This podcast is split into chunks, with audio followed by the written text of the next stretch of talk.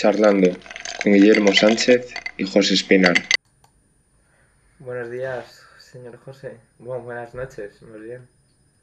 Buenas noches, Guillermo. ¿Qué tal estamos? Uh, espérate. Mi audio se ha ido a la mierda. Ah. ¿Habla? ¿Ah? A ver, di hola, Hola, hola. hola. Hola, hola, hola, hola, hola. Se te escucha como con ¿Cómo qué? mm, como un sonido metálico de fondo. ¿Metálico? Sí. A ver, ahora. Habla más fuerte. Hola, hola, hola, hola, hola, hola. Sí, se te escucha un poco con un sonido metálico, pero ya mejor, ya está bien. Ok. Voy a poner de nuevo esto y ya está. Vale. Vale. Buenas tardes, señor José Espinar. ¿Qué tal todo? Buenas tardes, Guillermo. ¿Cómo estamos? Bien, bien. Eh, ¿qué tal tú? Me han dicho que hoy te has, te has bueno, nos hemos olvidado de felicitar a alguien en el cumpleaños. A ver, Guille, al final eh, es que las tonterías estas de cumpleaños yo no las entiendo muy bien. O sea, estamos ya en el siglo XXI. ¿Qué más da el día en el que hayas venido al mundo? No se me puede enfadar una amiga mía porque no la felicite, coño. Eso es cierto, no, tienes toda la razón que hoy en día, al final, que es un cumpleaños, ¿no? Claro, Pero bueno, eh, no, sí que es cierto que hoy se nos ha olvidado, bueno, se nos olvidó ayer en teoría, felicitar a nuestra amiga María el cumpleaños, pero en nuestra defensa es cierto que no vive en España, vive en Estados Unidos, lo cual hace todo más complicado. ya has dicho la verdad como una casa. Y es que, bueno, la felicitamos tarde dependiendo del uso horario que tengamos, ¿no? Claro, es cierto que con un uso horario tan incompatible, pues bueno, lo de felicitar a tiempo a veces es un poco complicado, ¿no? podrías haber dicho mejor. Además, Guille, eh, me gustaría decirte que no sé si sabes que hay una isla entre Estados Unidos y Rusia ¿Sí? donde en una parte de la isla es un día y en la otra es otro día.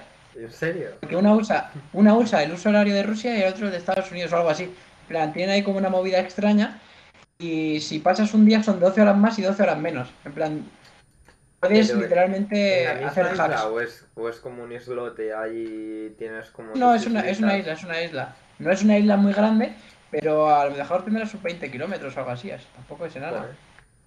Claro, pero ¿isla habitada o deshabitada? Sí, sí, habitada, habitada. En plan, tú coges, vas a visitar a, a tu vecino que está en la otra ciudad de la isla y bueno, pues de repente no es el día 6 de mayo, es el día 7. Maravilloso.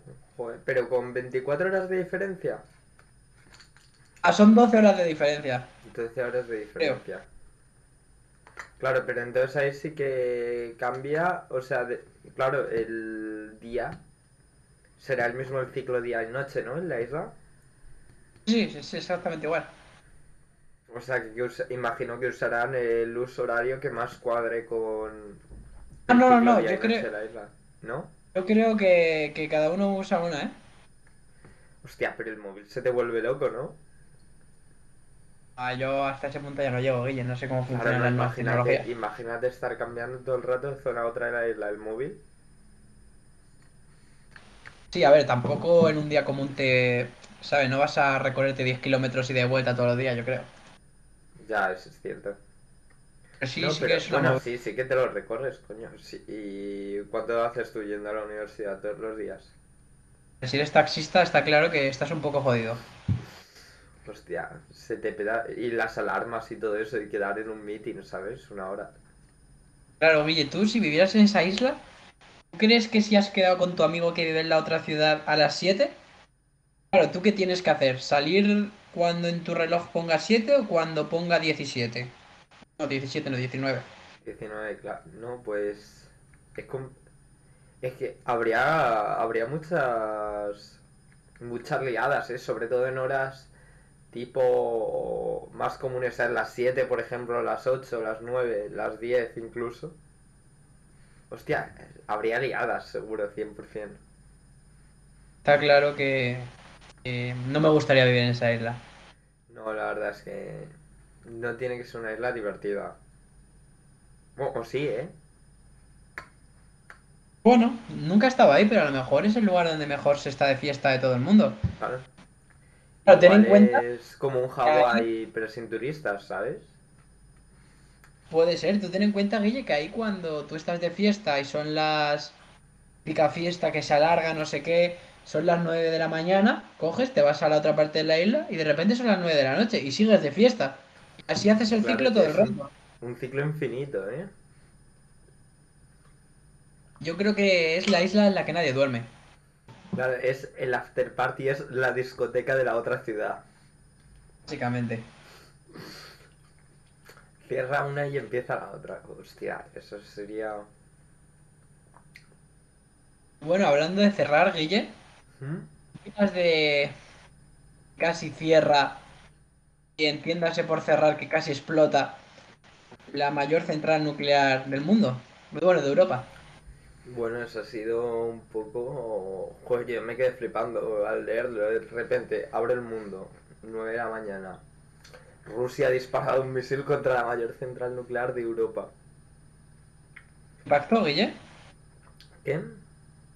Impactó la noticia. Hombre, yo dije, bueno, pues nos podemos ir todos a la mierda, ¿no?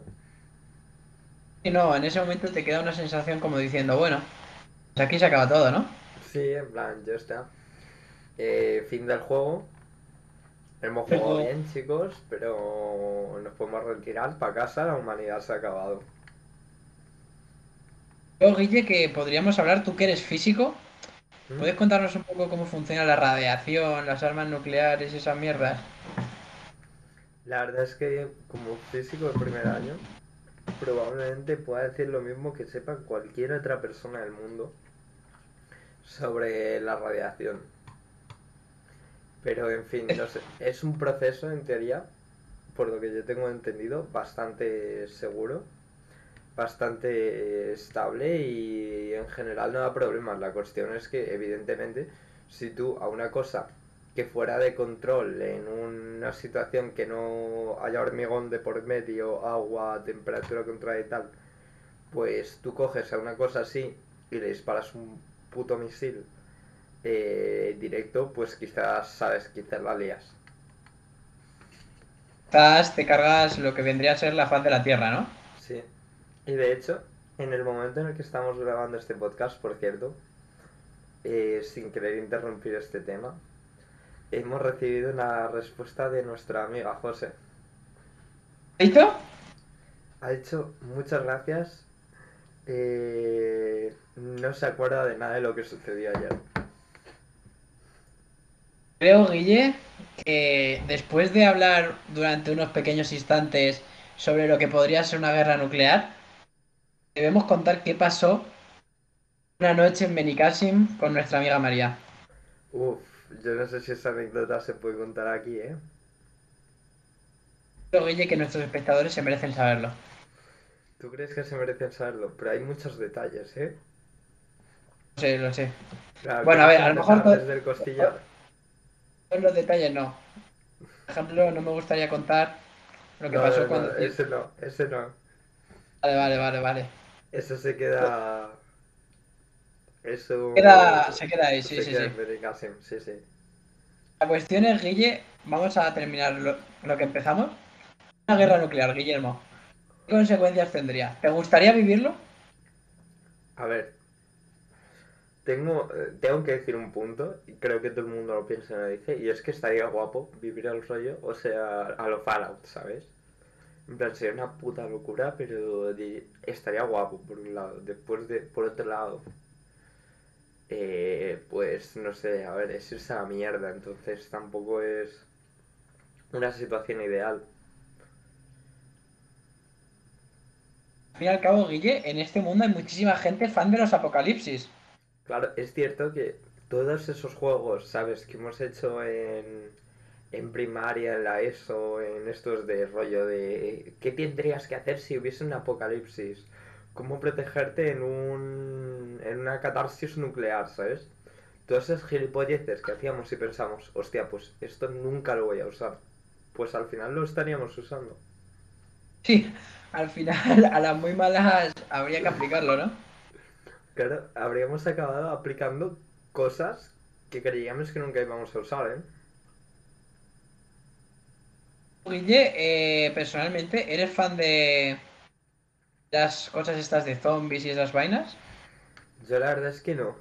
No, no soy un gran fan. En plan, Fallout me gustaba más o menos, en plan estaba entretenido. El, solo he jugado un Fallout, el Fallout 4.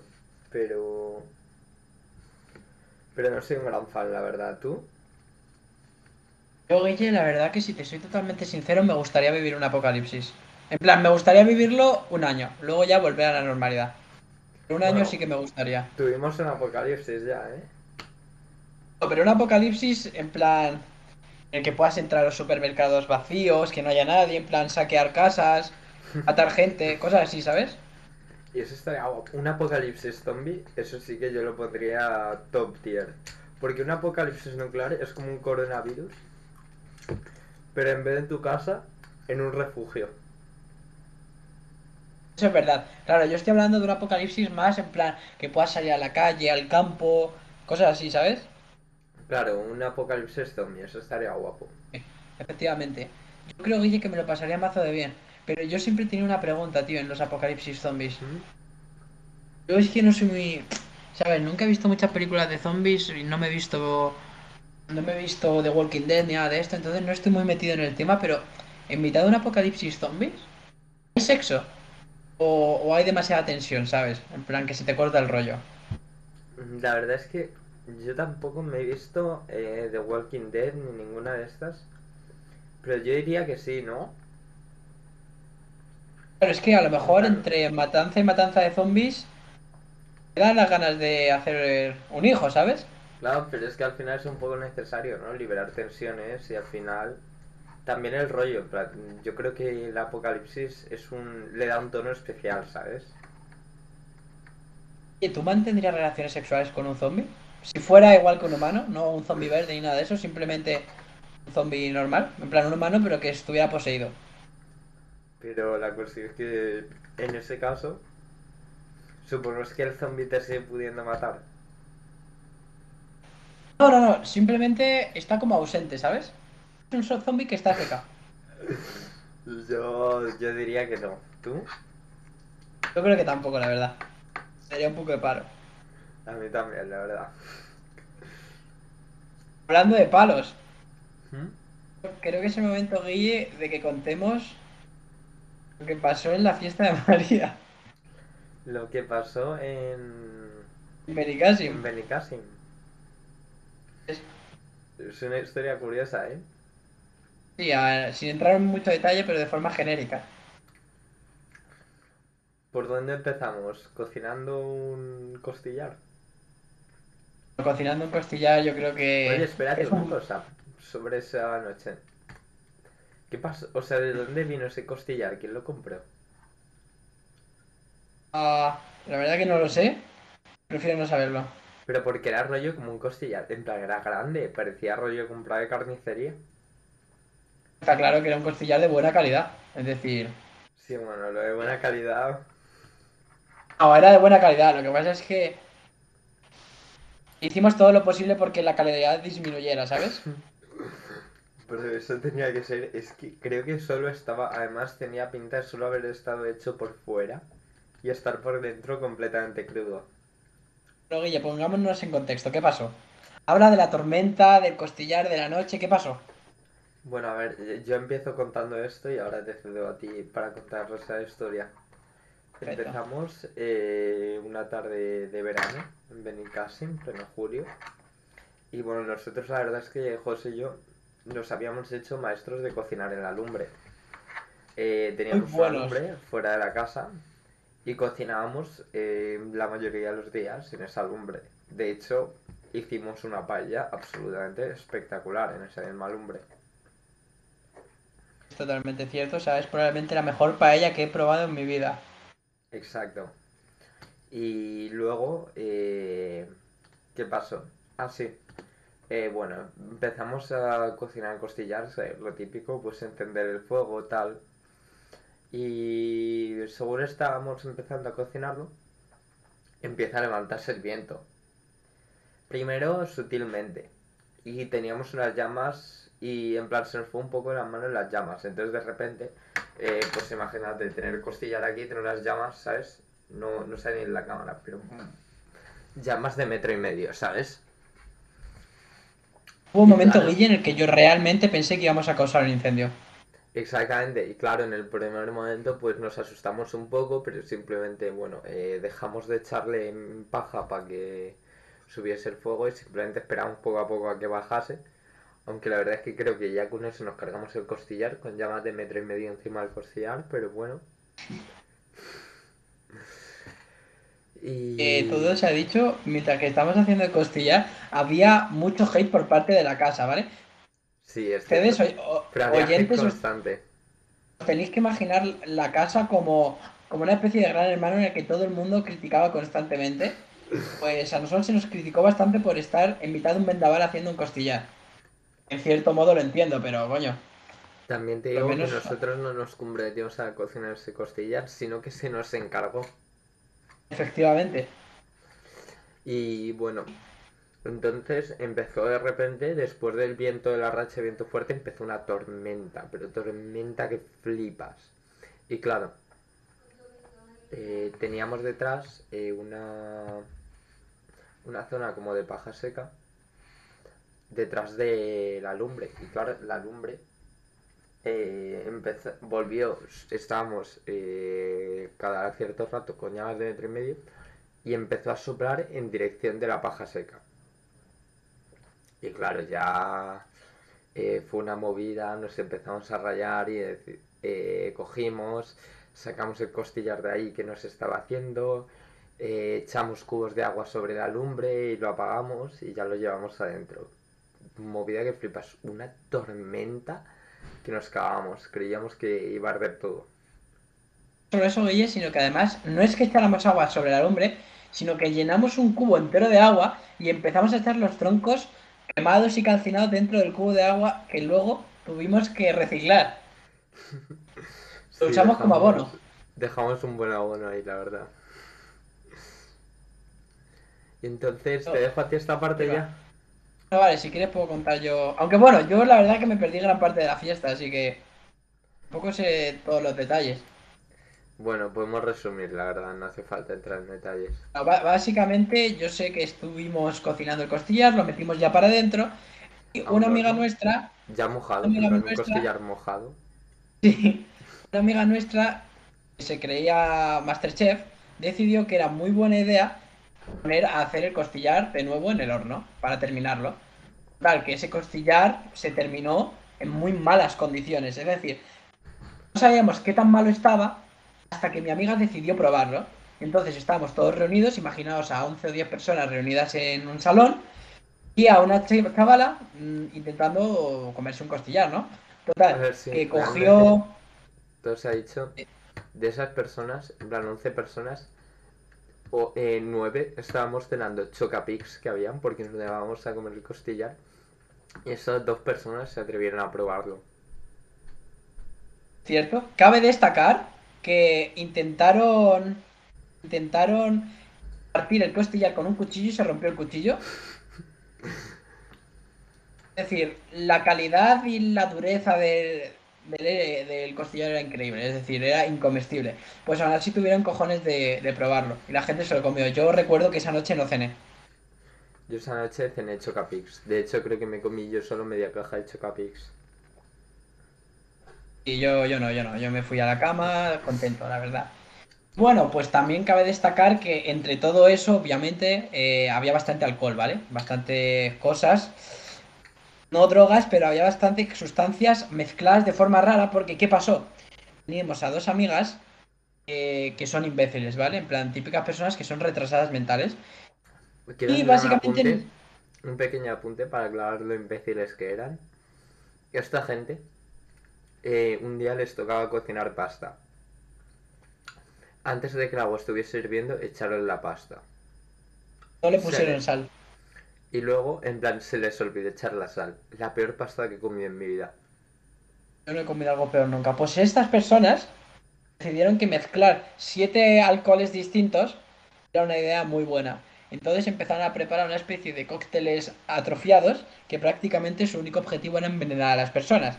Yo en este momento ya estaba muy decaído, la verdad que estaba con mi novia y nos fuimos a la habitación. Y entonces ahora Guille contará qué pasó en una de las fiestas más perturbadoras de probablemente el siglo XX.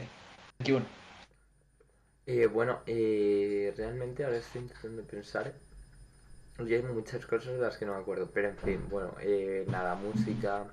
eh, esta persona María se bebió un chupito, o sea, un vaso, un, chupito, de una mezcla de alcohol, la cual desconozco lo que tenía, porque era preparado por Paula, nuestra amiga Paula, eh, con, un con un trozo del costillar dentro del vaso y un trozo de calabacín con queso también dentro del vaso. Y se lo bebió. Permí- permíteme que te interrumpa un momento solo para decirte que recientemente Paula admitió haber, me- haber mezclado ginebra y ron en la bebida. Sí, y no solo eso, quiero hacer un apunte. Al día siguiente fuimos a coger el ron para hacer unos, unos cubatas. Y cuando vimos el ron, lo abrimos, eh, en plan, tenía una cantidad de como pozos blancos en la botella, era asqueroso. De hecho, la tiramos la botella, quedaba media bo- botella, estaba llena de pozos blancos y la tiramos. Y estoy 100% seguro de que el día anterior, cuando Paula hizo la mezcla, estaba exactamente igual. No quiero ni pensarlo, se me revuelven las tripas. Y de hecho, de, en plan de lo que nos preparó Paula, que los llamo mojitos. todos. Y bueno, en fin, eh, luego nuestra amiga María. Bueno, eh, es que hubo una liada, en plan, no voy a entrar en detalles de lo de, de lo que pasó en la fiesta, ¿no? No, no, veas raro. En plan, yo solo quiero. A ver, acabaron en plan. Hubo una guerra de. con lo que quedaba de los Chocapics. Y una vez se acabaron los Chocapics, hubo una guerra con los pepinos con queso. Eran bolsas de té, creo, ¿no? Bolsas de té, bolsas de té también. Bueno, Guille, vamos a lo importante. Yo lo voy a contar desde mi perspectiva, luego tú lo cuentas desde la tuya. Estoy yo, en- estoy yo en mi habitación. Básicamente hacía pared con la de María. De repente empiezo a escuchar. ¡Ayuda, ayuda, ayuda! Justo al lado, ¿no? Yo salgo, veo a Paula, la causante de todo esto, que había sido la que había hecho las mezclas eh, envenenadas de alcohol. La veo gritando "A- auxilio, ¿no? Yo digo, ¿qué pasa? ¿Qué pasa? Y dice, no puedo abrir la puerta. ¿Y qué quieres que haga? Obviamente estaba en una casa ajena, no iba a romper la puerta, la podría haber rompido, puñe- la podría haber roto de un puñetazo, pero, ¿sabes? No era cuestión, o sea, no quería pagar una fianza. Entonces, claro, me dice eso y yo me quedo en plan, joder, voy a intentar desatascar, no sé qué, digo, pero ¿por qué? ¿Pero por qué tienes tanto interés en salir tan rápido? Y dice, que María va a vomitar, que María va a vomitar. Entonces ya nosotros, todo el mundo ahí en la puerta, intentando abrirla, no sé qué, nuestra amiga Paula llorando, diciendo, por favor, por favor. Y de repente, en un momento, se queda callada, empieza a llorar diciendo, lo ha hecho, lo ha hecho, ha vomitado. Y la puerta seguía atascada. Pasaron a lo mejor tres o cuatro minutos y conseguimos ya abrirla. Nuestra amiga Paula estaba llorando, mazo atacada, le habían potado por encima de la ropa, mazo asqueada, estaba ya petado en la maleta. la maleta, sí. El cuarto olía mal y bueno, yo creo que fue una de las noches más perturbadoras para nuestra amiga Paula. También es verdad, el karma. Es cierto, el karma. Paula se lo buscó. Y bu- bueno, bueno, es que, vale, hay cosas que no vamos a contar de la historia, ¿vale? Por dignidad de las personas que aparecen, especialmente la de María. Pero especialmente hay un momento después de eso que recuerdo en el que, bueno, estábamos todos limpiando, María siguió vomitando un buen rato. Y nuestro amigo Eugenio, que no sé por qué no llevaba una camiseta, y estaba limpiando y estaba ayudando a María. Y claro, en plan María había potado al lado de él. Y cuando vino hacia nosotros tenía una costra de vómito en la espalda. Pero en, las, en su espalda, porque no tenía ni camiseta ni nada, una costra de vómito ahí. Eh, bueno, le dijimos, tienes una costra de vómito, tal, no sé qué. No se lo creyó, en plan nos estuvo cuestionando como media hora, no tengo una costra de vómito. Se lo dijo todo el mundo. Y se negó a admitir que tenía una puñetera costra de vómito. Realmente estuvo tres, fue bastante asqueroso, la verdad. No me apetece recordarlo. Fue, fue asqueroso que flipas. Y de hecho, unos cuantos. La verdad es que es cierto. Que creo que Paula, tú, yo y alguien más. Ay, creo que fue Luna, no sé. Nos fuimos de la casa y nos quedamos en el jardín porque daba tanto asco, estaba todo tan hecho mierda. Está el pasillo vomitado, la habitación de Paula vomitada, el baño vomitado, el salón vomitado. Realmente era un sitio que si hubiera entrado ahí recursos humanos o cualquier mierda de estas, eh, nos, hubiera, nos hubieran echado, nos hubieran dicho que este sitio no era, no era apto.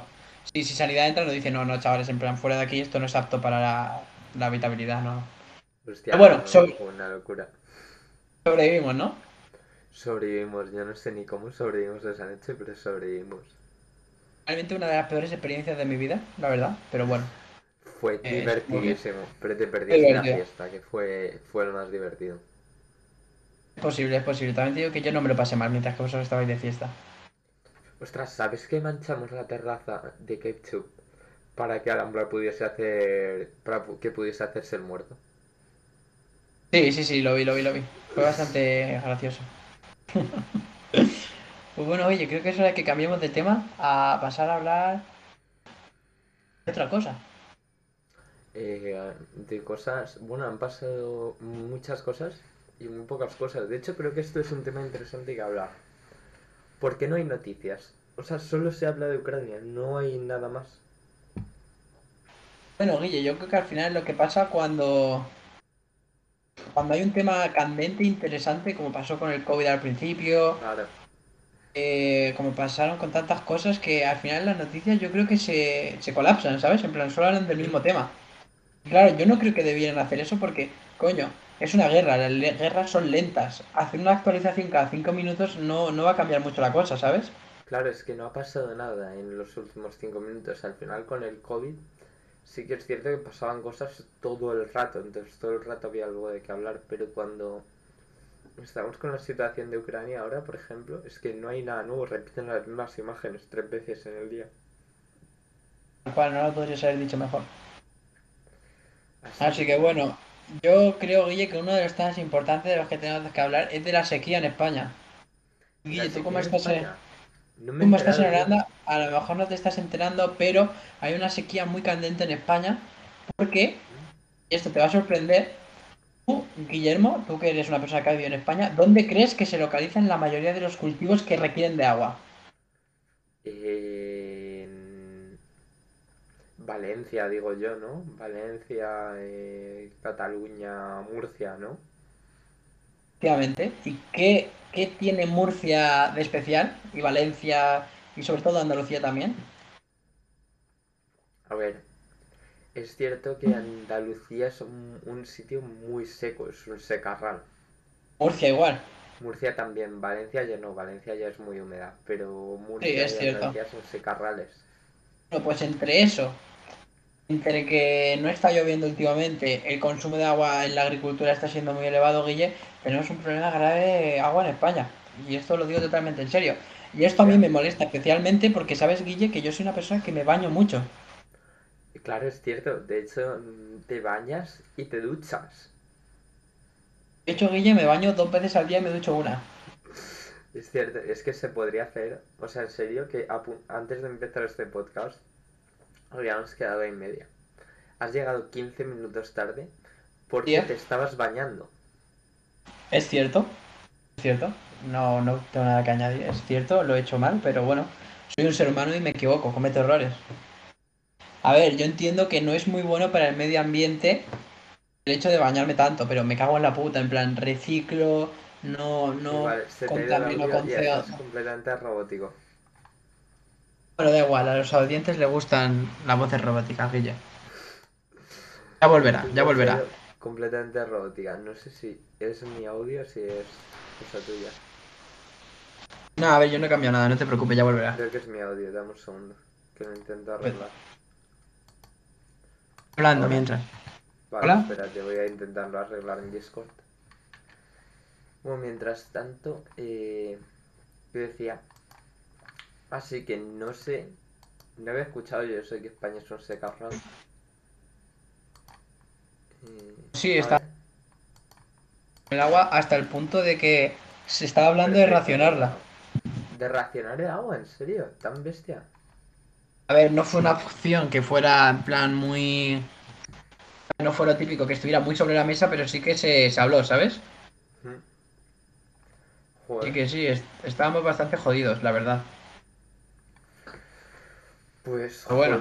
¿Pero qué es eso? que en plan... ¿Pero no hay agua en los pantanos o es porque la agricultura consume mucho? Es que se está secando por una cuestión de todo eso. La agricultura consume mucho, eh, yo que sé, se gasta mucho agua en general. España, ¿Raciona sí. el agua con un contador o qué?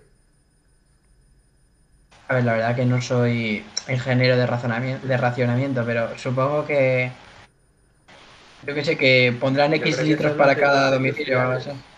Yo creo que esto es una no, nuestra. Eso, eso es una cosa de los civiles, bro. Yo ahí no pincho ni corto. Es de los civiles. Sí, sí, 100%.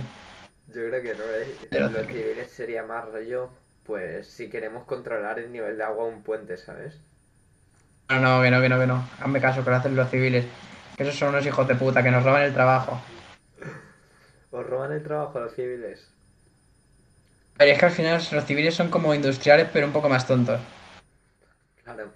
¿Cómo se lleva la facultad de, de industriales y la de civiles? Hay un respeto, hay un respeto. Lo único que, bueno, los civiles suelen estar en paro, pero al margen de eso hay un respeto. Se respeta muchísimo más que otras ingenierías, como informática, por ejemplo, o teleco. Bueno, a ver, eh, ingeniería informática en concreto es, a ver, es como no tener una ingeniería, ¿no? Al final. Sí, es de lo que se habla mucho en mi facultad. A ver, hay faltas de respeto constante. También te digo, Guille, esto ya es una cuestión elitista entre ingenierías. Porque en mi- sobre todo en mi facultad, cualquier persona te podría defender que ingeniería informática es mejor que todas las carreras de letras, sin excepción. A ver. Podría hacerse, ¿eh? Es cierto que está ahí, ahí. Al final esto es una cuestión de... Está claro que ciencias es mejor que letras y luego una cuestión elitista de qué ciencia es la mejor. Claro, es que en mi universidad se falta mucho a otra universidad que hay aquí, que se llama Hanze. Y es una universidad, lo llaman Universidad de Ciencias Aplicadas. Básicamente es como una FP, pero se hacen llamar universidad, ¿sabes? Tampoco, que tampoco nos malentienda la gente. No tenemos nada en contra de la gente que estudia FP. Ni No, queremos que sean no. más tontos. No tenemos nada en contra del FP, eh, sí en contra de los informáticos. También, Eso es cierto. especialmente, tenemos mucho en contra de la gente que estudia doble grado de Derecho con relaciones internacionales. O sea, esa gente los odiamos. Y sobre todo también a los que hacen economía y derecho. Los de Economía y Derecho también. eh, economía, Derecho y Filosofía, todas esas carreras, cualquier combinación. Básicamente. Respetamos más a un fontanero, aquí se respeta en este podcast más a un fontanero que a un abogado. Al final un fontanero es una persona currante, es una persona que coge y soluciona los problemas de los demás. Una persona que estudia relaciones internacionales es alguien que va de listo y que se piensa que hace algo, pero en verdad no ha hecho nada, ¿sabes? ¿no? Podríamos decir final- incluso que un fontanero tiene casi un componente ingenieril, ¿no? Claro, un fontanero, un electricista, son gente que de verdad ayuda, pero un tío que estudia relaciones internacionales, no, pues te puede hacer un café, pero poco más, ¿sabes? Claro, ¿sabes? Nos dice alguien en el chat que está de acuerdo. Mabaiger. Al final es una cosa totalmente... Es casi indiscutible. Es decir, tú pregúntale a una persona de relaciones internacionales qué sabe hacer, la respuesta va a ser siempre la misma. Sé hablar con otras personas. No, de hecho que te decían hasta ahora mismo, pues sabemos resolver guerras, vamos a arreglar el mundo. La prueba que tenemos es, ¿dónde estáis los de relaciones internacionales, eh? Ahora que hay una guerra Ucrania-Rusia. Es muy fácil relacionarte interna- internacional. evitar una guerra. Estamos en guerra. Es muy fácil relacionarte con, con otras naciones cuando no hay problemas. Ahora, cuando hay problemas, ¿qué hacéis? Nada. ¿Hacéis que vayamos a la guerra? Pues bueno. Eh, pero al final, los puentes rara vez fallan. Eh, las cosas que hagáis los industriales, eh, supongo que también rara vez. La física no falla, es exacta. Los de relaciones internacionales no dan un palo al agua. Al final es en lo que se basan las carreras de letras, ¿no? Economistas, eh, relaciones internacionales, derechos, su trabajo se basa en equivocarse y ganar dinero. Nuestro trabajo se basa en que nos paguen por solucionar cosas. Bueno.